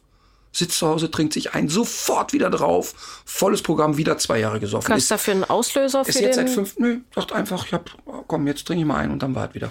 Und ist aber jetzt schon seit drei, vier Jahren, glaube ich, wieder trocken. Ähm, aber eine Scheißsucht, weil du ja Alkohol immer präsent hast, wie du schon sagst. Ja. In unserer Gesellschaft musst du dich ja eher rechtfertigen, wenn du nichts Genau. trinkst. Ja. Und ich kann das für mich wirklich sagen, weil ich ja wirklich sehr wenig Alkohol trinke und ich habe als weiß nicht, bis ich 25 Jahre alt war, bin, war ich immer der Fahrer, weil ich mit Alkohol überhaupt keinen Kontakt hatte. Und da musst du immer, hä, warum trinkt er nicht mehr? Wenn du nichts trinkst, bist du entweder sofort trockener Alkoholiker oder Spielverderber. Und, und das war in dieser Reportage auch ein ganz wichtiges Thema. Ähm, wie entstehen solche Süchte? Und ich weiß, ähm, warum ich zum Beispiel nie gekifft habe. Erstmal kann ich ja nicht rauchen, ähm, weil ja, ich das nicht stimmt. aushalte. Ich könnte keine, das ist so, äh, äh, habe ich als 15-Jähriger im Fahrradkiller in der Schule zweimal probiert, hat nicht funktioniert, war ich durch. Ähm, aber ich bin ja jemand, der zu Extremen neigt. Wenn ich an Sachen Spaß kriege, dann betreibe ich die exzessiv, egal was das ist. Und deshalb glaube ich, wenn es die Pille gäbe, die mir gute Laune macht, vielleicht noch besser, als ich die schon habe, Ich wollte gerade sagen, ich wollte eigentlich gerade sagen, dass du wahrscheinlich auch deswegen nicht so anfällig bist, weil du ja diese auffällige Zufriedenheit hast. Total. Ich habe ja immer gute Laune gehabt, auch schon als junger Mensch oder so. Ne? Und meine Kindheit war nicht zwingend für gute Laune gemacht, muss man sagen.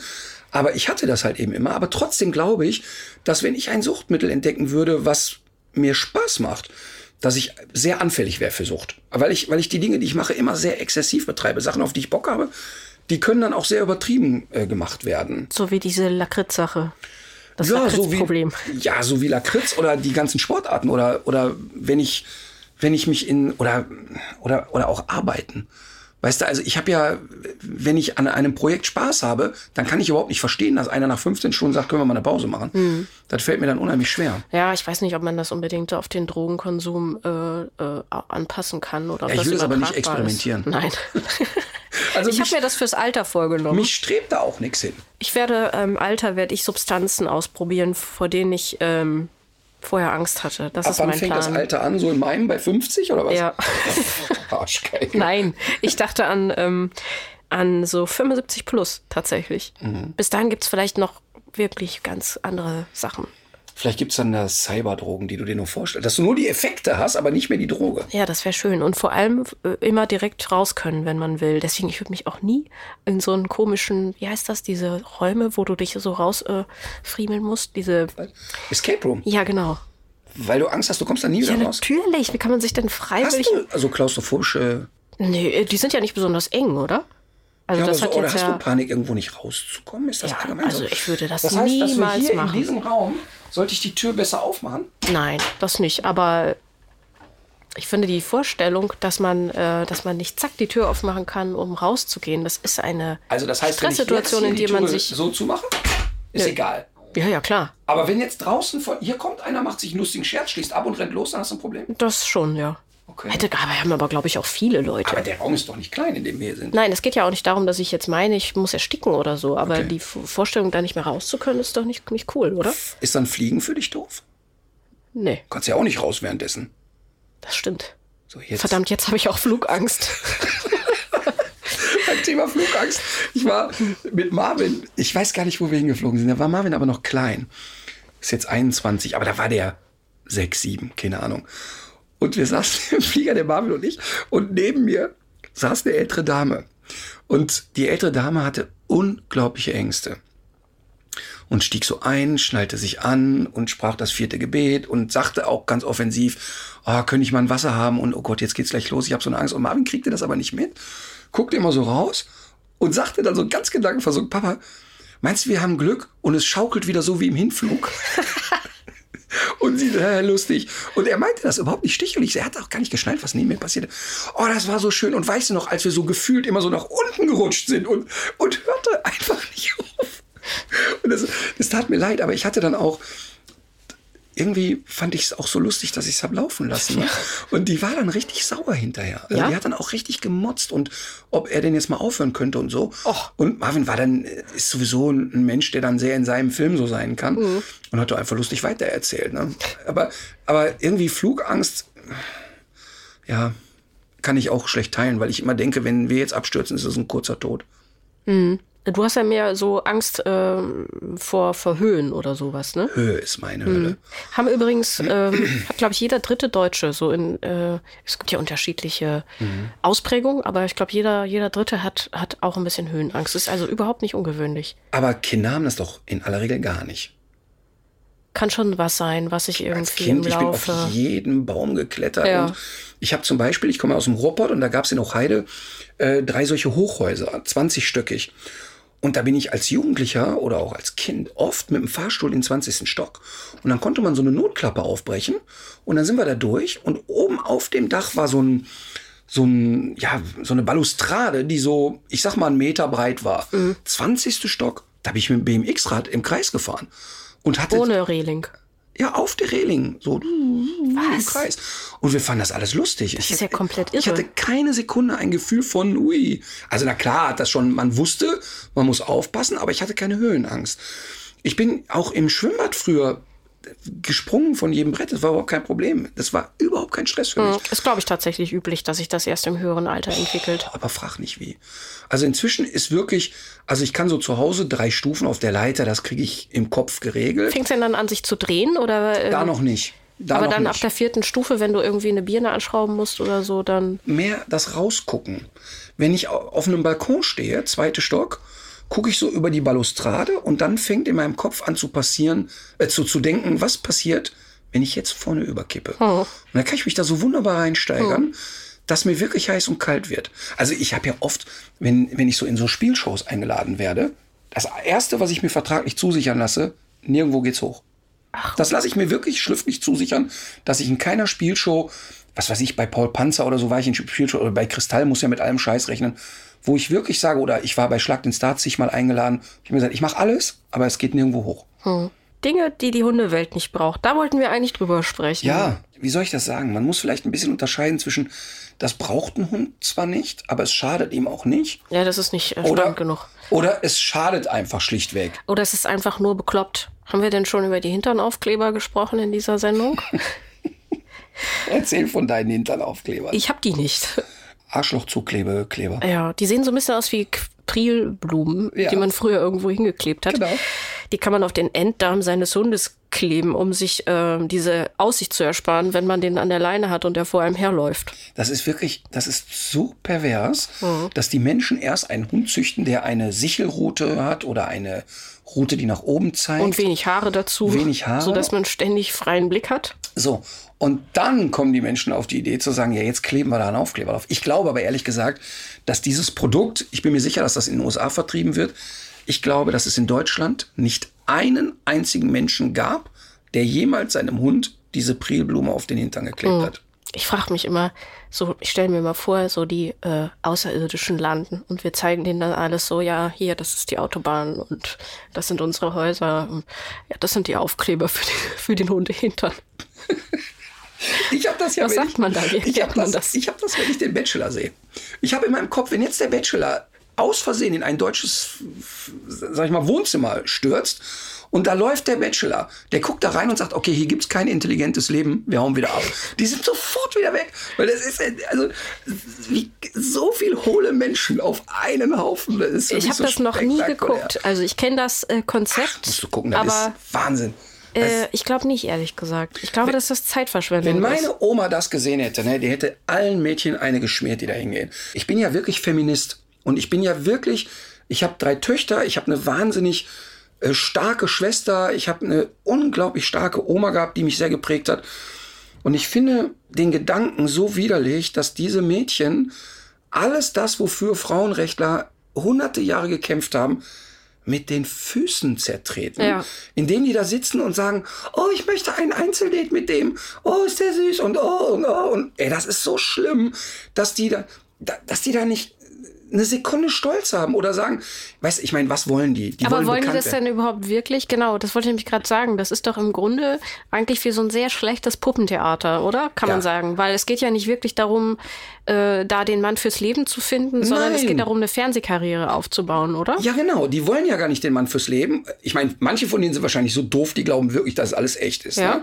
Aber wenn ich doch den Mann fürs Leben nicht suche, ist das denn der richtige Weg zu sagen, hör mal, ich bums da in irgendeinem Fernsehformat mit einer Hohlbirne rum, damit man mich kennt auf der Straße?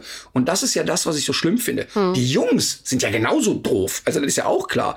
Also das ist ja genauso peinlich. Aber ich reg mich über dieses Format immer so auf. Ich übertrage das ja immer auf, auf Hunde.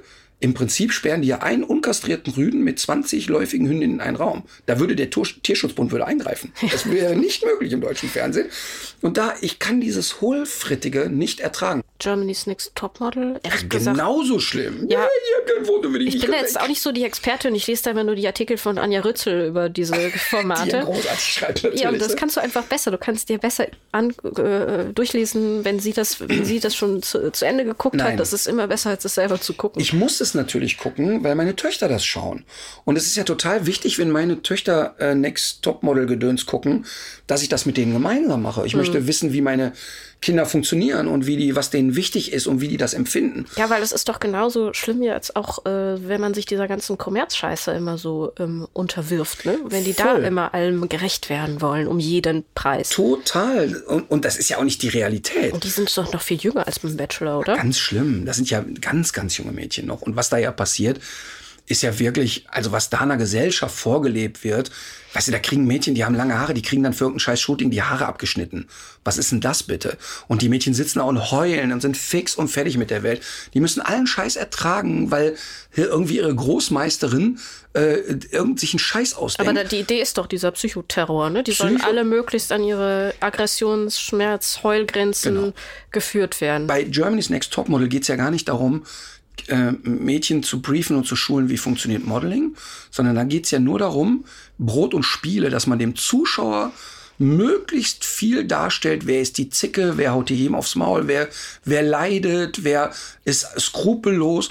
Und, aber es ist trotzdem wichtig, finde ich, das mit seinen Töchtern oder seinen Söhnen zu schauen, weil ich kann ja nicht vermeiden, dass sie es schauen. Ja. Und dann möchte ich das mit denen machen. Und ich habe mir auch abgewöhnt, zu viel zu lästern. Ach so, ich dachte gerade, das wäre deine Taktik, dass du es ihnen einfach Nee, verliest. ich habe in den ersten Staffeln, die, äh, die waren, und du hast da Heulerei gesehen, ne? Habe ich immer gesagt, ey, warte mal eben nur zur Info, das haben die zweimal gedreht, weil die hat jetzt zweimal auf Knopfdruck geheult, das ist nicht echt. Papa, du bist gemein und dann kannst du sowas erzählen, weißt du? Und dann siehst du bei Heidi dann irgendeine Emotion und dann sag ich, warte mal eben, ich spule noch mal kurz zurück. Das haben die zweimal gemacht, da ist ein Anschlussfehler. Das ist alles Quatsch. Das ist alles nicht echt, was ihr da seht. Das ist nicht die Realität. Und damit wir uns nicht falsch verstehen, ich finde total gut und auch völlig legitim, wenn ein 16-jähriges Mädchen sagt, ich möchte Model werden und ich möchte eine Karriere machen und ich bin ehrgeizig und ich habe da Bock drauf. Ich lasse mich aber nicht verbiegen. Aber in dieser Sendung geht's ohne Verbiegen einfach nicht. Und das möchte ich meinen Kindern schon erklären. Verwerflich finde ich, dass, egal ob das beim Bachelor ist oder beim Sommerhaus der Stars oder bei Germany's Next Topmodel, dass Menschen von Redaktionen systematisch aufeinander gehetzt werden und bei, bei Dschungelcamp und so ich alles richtig. Das sind Prominente, die wissen genau, was die erwartet. Aber ein 15- oder, oder 18-jähriges Mädchen kann nicht einschätzen, was auf sie zukommt. Und ich finde das ganz schlimm und widerwärtig. Ja, ich auch. Kann ich nur unterschreiben. Es gibt ja auch erwachsene Leute, die diese Einsichtsfähigkeit nicht haben. Und das haben ja zum Beispiel auch solche Aktionen wie VeraFake gezeigt, mit welchen äh, Methoden Schlimm. die Sender dann äh, vorgehen. Ne? Schicken Vera in so- Feen, das ist der Teufel. Ja, die schicken ist dann der Teufel. irgendwelche äh, Redakteure vor, die hinterher dann die Bauernopfer sind, aber denen wird's ja genau Klar. so äh, gesagt, wie es es laufen soll. Ne? Aber die stehen ja unter, unter Druck, die müssen ja liefern. Elke Schmauser hat bei Facebook eine Frage gestellt. Wie bekommt man draußen die Aufmerksamkeit von Hunden, wenn sie alles abscannen, aber nicht auf Leckerli, Dummy, Spiel etc. reagieren? Eine der meistgestellten Fragen, die ich bekommen habe, weil die immer sagen, ja, aber Martin, das Spielen draußen so, mein Hund interessiert sich doch für mich gar nicht. Und das Erste, was die mal machen sollen, ist meine Strichliste. Nämlich zu Hause in der Wohnung mal prüfen, wie oft quatschen die auf den Hund ein. Wie oft kriegt der Hund eine Zuwendung für Anwesenheit? Also Hund kommt in, in dein Zimmer, stupst dich an, du streichelst den. Hund guckt in den Napf, okay, er braucht Essen. Hund äh, liegt auf dem Rücken, boah, ist der süß, ich kraul den mal. Und so geht das immer weiter. Das heißt, der Hund kriegt in der Wohnung alle Zuwendungen, die er braucht. Infolgedessen kann er es draußen ausblenden. Und mit den Leuten mache ich ein wirklich brutal hartes Spiel, was für die Leute wirklich nahezu nicht leistbar ist. Sieben Tage in der Wohnung, den Hund nicht angucken, dass ihr keinen Blickkontakt habt, dass ihr nicht mit dem Hund redet und nicht mit dem Hund Körperkontakt habt. Nicht mal, äh, wenn man selber sich dafür entscheidet. Nein. Komplett. Genau. Boah, der arme Hund, oder? In erster Linie mal der arme Mensch. Der Hund was passiert bei den Hunden ist, die ersten zwei Tage sind die ein bisschen so, aha. Am dritten werden sie ein bisschen unsicher und sagen, okay, was haben wir hier, irgendwas hab ich, muss ich falsch gemacht haben. Und am vierten merken die, okay, die willst durchziehen, okay, wollen wir sehen. Und dann biete ich draußen, und in der Zeit rede ich übrigens draußen auch nicht mit dem Hund, ne? Habt ihr noch eine Leine, wir gehen spazieren, gehen wieder nach Hause, fertig. Pure Langeweile. Und dann gehe ich hin an Tag sieben oder acht und suche mir mal eine Stelle, wo nicht viel Ablenkung ist. Und da biete ich dem Hund mal ein Spiel an. Und du wirst dich wundern, wie so ein Hund spielen kann. Was ich mit dieser Radikalmaßnahme, die für alle Beteiligten hart ist, für den Hund auch, äh, meine ist, dass es, die Leute halten sowieso nicht aus. Das schaffen die einfach Das wollte nicht. ich auch gerade fragen. Hat Nein, das schon mal jemand nein, geschafft? das schaffen die alle nicht. Was ich aber damit zum Ausdruck bringen will, ist, warum soll der Hund unter Ablenkung um etwas buhlen, was er ohne Ablenkung immer haben kann? Er hat ja alles. Er kriegt genug Futter, er kriegt genug Zuwendung, Sozialkontakt, Spiel, Schmusen, er hat alles. Und dann ist eben draußen auch alles spannender. Und ich rede jetzt immer nur bei einem Hund, wo es ein Erziehungsproblem ist. Aber es gibt natürlich Hunde, die draußen so verunsichert sind, die so jagdlich motiviert sind, wo es eine andere Baustelle ist. Du schmunzelst gerade. Hm, Ich denke gerade an Alma und an das, was ich alles so falsch gemacht habe in, in den letzten Jahren. Guck mal, ich erlebe das ja wirklich. Ich bin ja genauso. Die, die Emma liegt in ihrem Körbchen und dreht sich auf den Rücken. Ey, mir quillt das Herz über. Ich gucke die an und ich kann dann nicht anders. Das ist so ein warmes Gefühl einfach. Oder ich habe ja, ich sitze ja oft auf dem Boden. Beim Fernsehgucken sitze ich immer auf dem Boden. Und dann, sobald die merkt, ich habe mich auf den Boden plumpsen lassen, dann kommt die an, dann stupst die mich, dann krabbelt die zwischen die Beine. Ich weiß, es ist nicht der Moment für Streichen, ich streiche die trotzdem. Weil das Konstrukt funktioniert, kann ich das in dem Moment auch machen. Mm, Ja, man Aber muss ja wahrscheinlich alles nicht so schwarz oder weiß Genau. sehen, wenn das äh, grundsätzlich irgendwie stimmig ist. Total, ne? Aber ich kenne ja diese Gefühle, die die Menschen haben. Jetzt gibt's aber Hunde, die das sehr genau scannen. Und wenn ein Hund merkt, sobald ich ah, mache, schmelzen die hier und ich krieg wirklich alles einfach nur, weil ich da bin, dann brauchen die das unterwegs nicht. Und eigentlich ist ja ein Hund, sagen wir mal, die Interessen beißen sich ja oft. Wir gehen spazieren, weil wir die Seele baumeln lassen wollen, weil wir sagen, ich möchte abschalten. Der Hund hat zu Hause schon sechs Stunden die Seele baumeln lassen, der möchte draußen was erleben. Und die meisten Menschen bieten dem Hund draußen nichts Spannendes, also sucht er sich was Spannendes und merkt relativ schnell, mein Mensch ist Taxifahrer, der bringt mich dahin, wo es Spaß macht. Das war es aber auch. Und das ist immer Anfang vom Ende. Und deshalb sage ich, dreh das mal für ein paar Tage um, dass zu Hause nichts passiert, aber draußen passiert dann echt was Geiles. Und da geht's in erster Linie gar nicht um Futter, sondern um die Interaktion. Und das funktioniert in aller Regel sehr gut. Ja, cool. Mm, Das Missverständnis der Woche. Mein Hund ist dominant. Oh Gott, erstmal, erstmal gibt's ja nicht den dominanten Hund, sondern Dominanz zeigt ja nur, äh, sagen wir mal, eine Situation. Also in der Situation kann der Hund der dominantere sein als der andere. Aber Dominanz ist erstmal nicht zu verwechseln mit Aggression. Die meisten Menschen interpretieren ja Aggression als Dominanz. Ne? Also, Also der, zum Beispiel, wenn man jetzt mal so an konkrete Aktionen denkt. ja, der Hund knurrt wie Sau, der, ist, der dominiert mich. Ja. Hat eine mit dem anderen nichts zu tun. Ne? Oder dieses Aufreiten, was man ja auch öfter sieht bei Hunden. aufreiten oder äh, irgendetwas aggressiv verteidigen und so weiter. Dominanz bedeutet im Prinzip ja nur, ich treffe die Entscheidungen hier in der Situation. Ähm, deshalb gibt es nicht den dominanten Hund, wie es nicht den dominanten Menschen gibt. Es hat immer mit dem Kontext zu tun und mit den Menschen, mit denen man sich umgibt oder mit den Hunden, mit denen man sich umgibt. Extremes Beispiel. Wenn ich auf die Bühne komme, wenn wir auf Tour sind, da gibt es nichts, was mich eine Sekunde verunsichern könnte. Nichts. Erstens, weil ich meiner Meinung nach alles schon erlebt habe.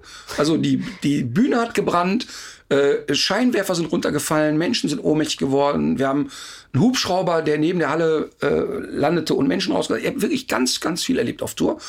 Und Zwischenrufe, Beschimpfungen, ein Mensch, der auf die Bühne klettern wollte. Ich habe wirklich viel erlebt und ich bin da sattelfest, weil ich mich mit dem Thema auskenne. Und da Mit, mit welchem mit Thema? dem Thema Hund. Ja. Ich rede Ach so, du meinst, Hunde. du bist einfach da so zu Hause in dem Thema, Volle da kann Pulle. um dich rum alles Mögliche passieren. Jahrelang sind mir andere Hundetrainer hinterhergereist und haben Anti-Stimmung im Publikum gemacht, war mir alles scheißegal. Und das ist aber mein Terrain, da fühle ich mich sicher. Und, und ich hätte da immer heute auch die, den Mumm zu sagen bei einer Frage, nie gehört, weiß ich einfach nicht, weil ich mich sicher fühle. All diese Sicherheit wäre, und dabei bleibe ich wieder bei dem Parkett Let's Dance vorbei. Und ich hätte bei Let's Dance, hätte ich nicht meine Tanzpartnerin im Arm und würde sagen, komm, das machen wir schon. Ne? Das wird. Und äh, oh, die Musik geht, ja, ich spüre die Musik. Alles Quatsch. Ich wäre nicht in einer dominanten Position. Ich würde keine Ansagen machen und ich würde auch wirklich das allerletzte Glied in der Kette sein. Da ist wieder das Distanztrauma. Total. Und genauso ist es eben auf einen Hund zu betrachten. Ja, ein Hund kann eine dominante Rolle spielen in einem gewissen Kontext. Aber dieser Hund ist auch durchaus in der Lage, die Seele baumeln zu lassen und eben nicht auf dicke Hose zu machen. Und die Leute müssen wirklich aufhören zu glauben, es gibt den dominanten Hund. Natürlich gibt's Charaktereigenschaften und ich bin jemand, der gerne Führung übernimmt und der gerne in Situationen sagt, ich entscheide das. Das war beim Sport so, das ist in meinem Beruf so, aber eben nicht auf Teufel komm raus. Ich, also ich muss mich in meiner Familie, da kriege ich genauso den Müll in die Hand gedrückt wie alle anderen auch. Und da habe ich auch nicht immer die Führungsposition. Aber ist nicht sowieso diese ganze Dominanztheorie, dass der Hund so heimlich sich äh, komplett an Position 1 stellen will, Ach sowieso du, willst, muss? ach, du willst darauf hinaus. Ja, das ist natürlich auch weit verbreitet. Der Hund will in der Rangordnung immer aufsteigen. Ja. Dass man das so, so ein bisschen wie so eine Heerstruktur irgendwie hat. Totaler Quatsch. Es, die Hunde wollen nicht in der Rangordnung aufsteigen, die wollen nur eine Struktur haben. Und wenn ein Hund in stru äh, strukturell in Position 3 ist, ist der auch zufrieden. Nur ähm, es, es ist nicht der Gedanke, der Hund will immer aufsteigen. Also, hu, der Hund darf auf die Couch, jetzt morgen hat er die Weltherrschaft. Der Hund darf ins Bett, oh Gott, jetzt geht's los. Der Hund hat vor dir zu essen gekriegt, jetzt ist alles zu spät. Das ist natürlich Quatsch. Also man muss sich davon lösen, dass der Hund ein Lebewesen ist, Das in den mittleren Dienst will. Oder? in den gehobenen Dienst will. Das will er nämlich nicht. Also für Hunde ist total wichtig, dass es eine Struktur gibt. Und ja, natürlich gibt es Hunde, die weiter oben sich wohler fühlen und andere, die sich weiter unten wohler fühlen. Aber man kann nicht per se sagen, das ist ein dominanter Hund. Äh, Man kann es immer nur auf die Gruppe beziehen. Wenn man sich das jetzt so überlegt, ähm, wie lange machst du das jetzt nochmal eigentlich alles? Den Beruf, Ja. 25, 26 Jahre. Hat sich jetzt eigentlich, weil du ja auch gerade schon meintest, das waren ja heute irgendwie Fragen, die schon, das sind ja so Dauerbrenner, die werden irgendwie Ja. immer gestellt. Ne? Hat sich das eigentlich so in den letzten Jahren ähm, auch irgendwie verändert? Oder was ist das, was sich in den letzten Jahren vielleicht am ehesten verändert hat, so auch was die Haltung der Leute betrifft? Ja, es gibt immer so Zyklen. Es gibt immer so Zyklen, die kommen. Also als ich angefangen habe, war, waren die Hardliner da, ne? Kettenhalsband, Stachelhalsband, auf die Leine treten, Platz, Unterordnung. Ja. Und als ich und auch viele andere kamen, die gesagt haben, das fühlt sich nicht richtig an. Also ich hatte keinen, ich war nicht gebildet in dem Thema, aber es, es spürte sich falsch an. Und dann kamen ja Dorit Feddersen-Petersen und viele, die so äh, einen Umbruch damit eingeleitet haben. Und dann war das erstmal so, ich wurde ja wirklich unglaublich diffamiert von den typischen alten Hundeplatzausbildern und so. Ne? Wirklich nicht nur verspottet, sondern auch ernsthaft bedroht und ganz, ganz bekloppt war das alles.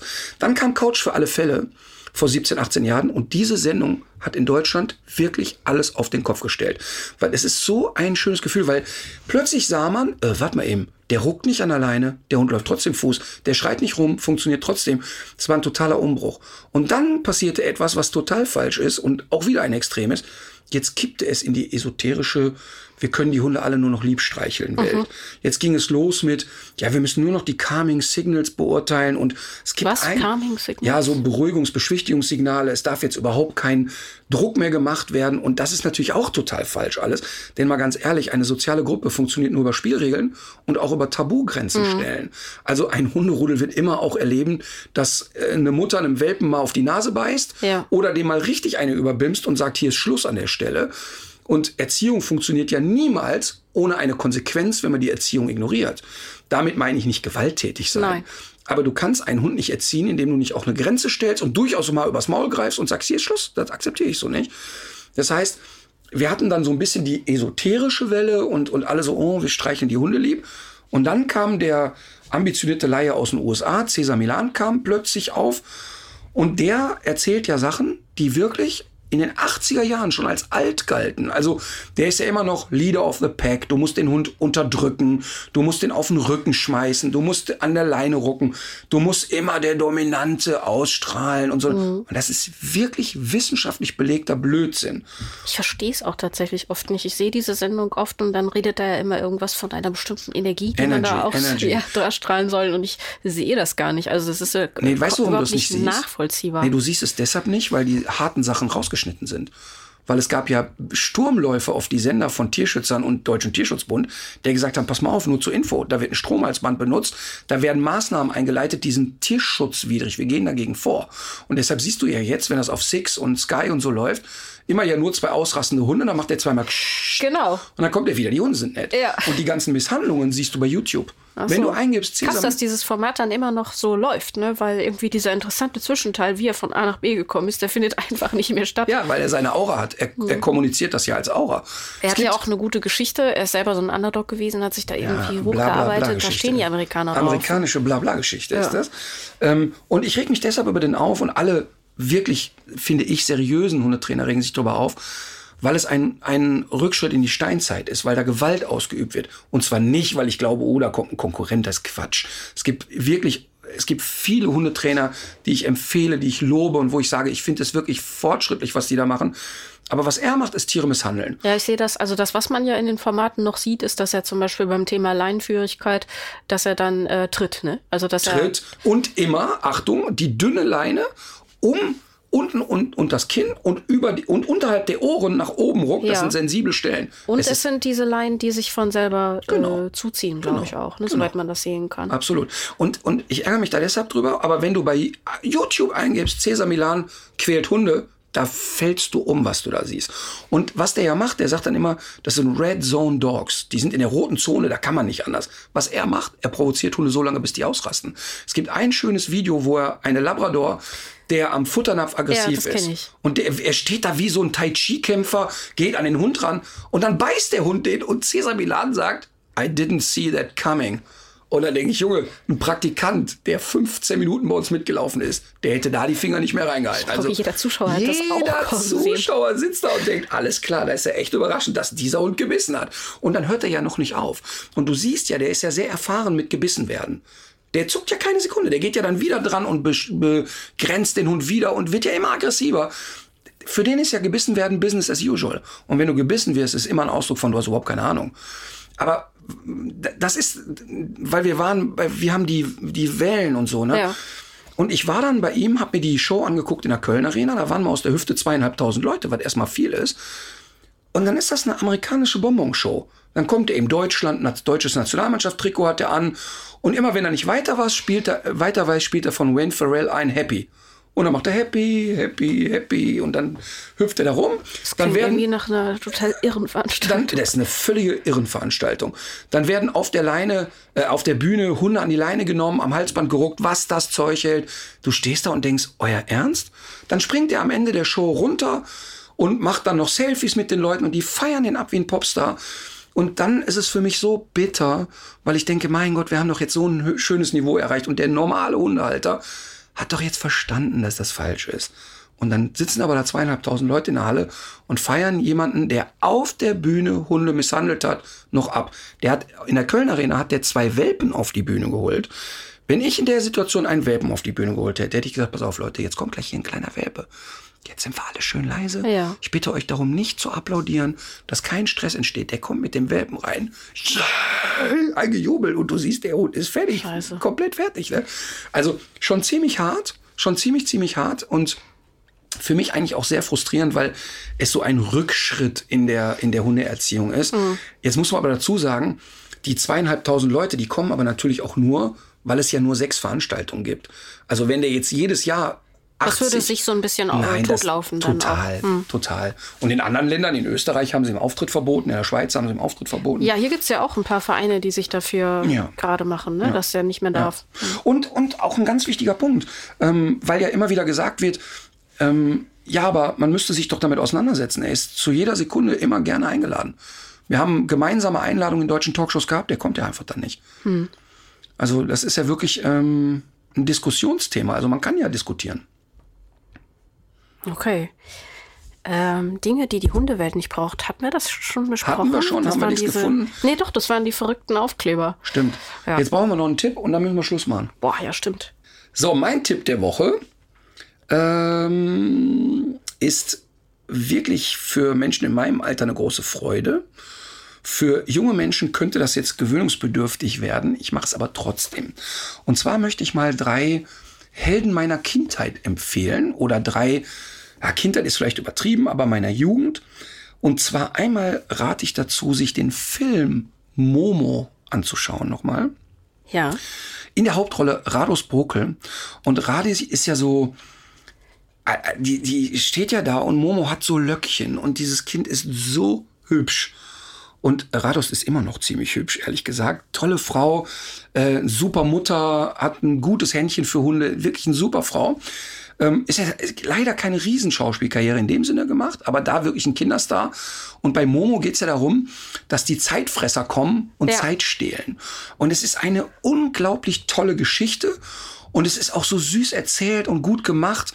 Es ist für kleine Kinder zu spannend, finde ich. Weil die Zeitfresser schon sehr gruselig so sind, wenn die mit den Zigarren da rumlaufen und so. Da kann ich mich auch dran erinnern. Ganz, aber es ist wirklich so, ich sag mal so, ab 12, finde ich, kann man diesen Film gucken. Momo muss man einfach geguckt haben. Und die zweite Empfehlung ähm, ähm, sind Silas und Jack Holburn. Silas, es gab ja früher die Weihnachtsserie. Kam doch immer im öffentlich-rechtlichen Fernsehen die Weihnachtsserie.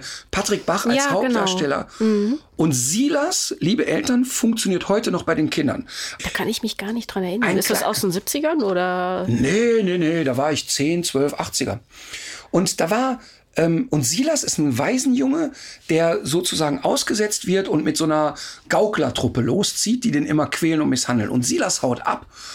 Und da sind Reitszenen dabei, dass der kleine Patrick Bach auf einem Pferd, aber im gestreckten Galopp am Strandgalopp, also reitet ist spektakulär. Und der hat einen besten Freund, der ein humpelndes Bein hat und das ist der Bein Godik. Und die beiden erleben Geschichten und sind immer auf der Flucht, weil diese Zirkusgaukler den ja immer wieder einfangen wollen. Und der wird dann dazu gezwungen, ein Schwert zu schlucken und so. Und es ist total spannend und total schön und wirklich sind, glaube ich, acht Folgen à 30 Minuten, kann man so in einem Rutsch weggucken. Und dann gab es eine andere Serie, Jack Holburn, wo er einen Küchenjungen spielt, der auf dem Schiff ist. Und auch wieder seine Familiengeschichte Ja. sucht. Super erzählt. Und heute noch, ähm, Patrick Bach ist mir nie begegnet als erwachsener Mann. Einer der Menschen, die ich gerne treffen möchte, weil er auch oft aus dieser Zeit erzählt. Und man muss sich vorstellen, der war dann echter Star. Und damals wurden noch Briefe geschrieben. Die Post hat sich nach vier Wochen geweigert, dem Briefe zuzustellen, weil die wirklich im wahrsten Sinne des Wortes säckeweise Zuschriften Ja, hatten. krass. Und wenn der aus seiner Kindheit erzählt, ist es wirklich sehr süß. Wo guckst du das denn jetzt gerade? Hast du das, gibt das irgendwie bei Streamingdiensten oder? Das habe ich auf DVD natürlich. Ach, du hast noch aber, einen DVD-Player. Aber sowas von. Und ähm, die Silas-Serien, die findet man auch in, in, die findet man online überall. Ah ja, cool. Mm, Ich habe ja ebenso viel geredet über die ähm, Brut- und Setzzeit und worauf es da zu achten gilt. Wer sich da informieren will, dem seien die Seiten vom NABU empfohlen. Zum Beispiel vom NABU in NRW, was die auch immer haben, sind äh, so kleine Kameras, die die zum Beispiel in so äh, Siebenschläferhöhlen äh, einbauen. Wo kann man sehen, wie die groß werden, wie die dann die Höhle verlassen und so. Also das sind nicht nur äh, da geht's nicht nur um Verbote, sondern da ja, kann man sich einfach äh, schöne Bilder angucken. Und wer sich informieren will, wie man sich ein bisschen rücksichtsvoller verhalten kann im Wald, wer sich dafür interessiert, der ist auf jeden Fall an einer guten Adresse. Ja, in diesem Sinne, legt euch wieder hin. Legt euch wieder hin. It's a simple recipe.